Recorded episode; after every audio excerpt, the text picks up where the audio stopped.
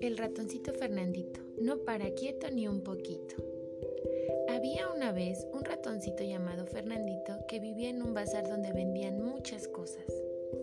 Tenía siete hermanos, pero él era al que más le reñían porque era muy torpe. No paraba quieto y todo rompía.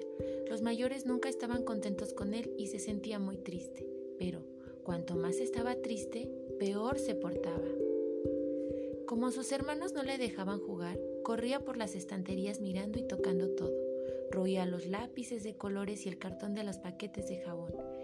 Pero se salían los polvitos y no se acordaba de limpiar.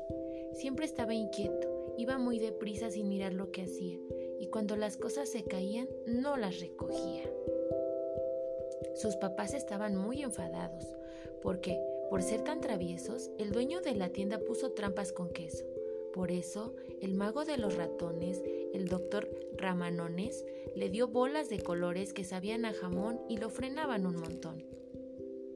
Fernandito estaba más quieto por fuera, pero igual de nervioso por dentro, y cuando no las tomaba se volvía a portar mal.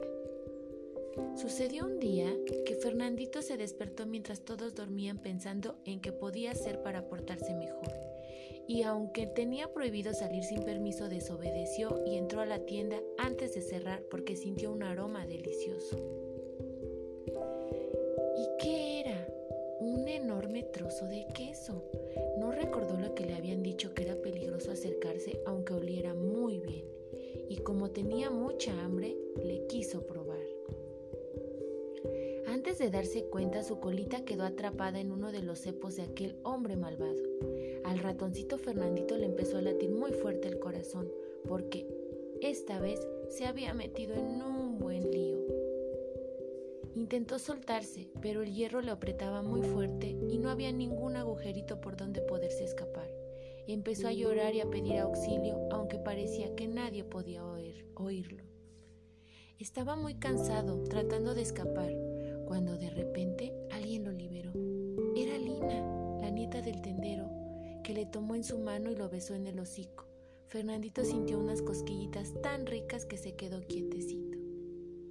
Después le dio el trozo de queso y una tacita con agua, mientras le hablaba con palabras tan dulces y cariñosas que se quedó escuchando sin quererse marchar.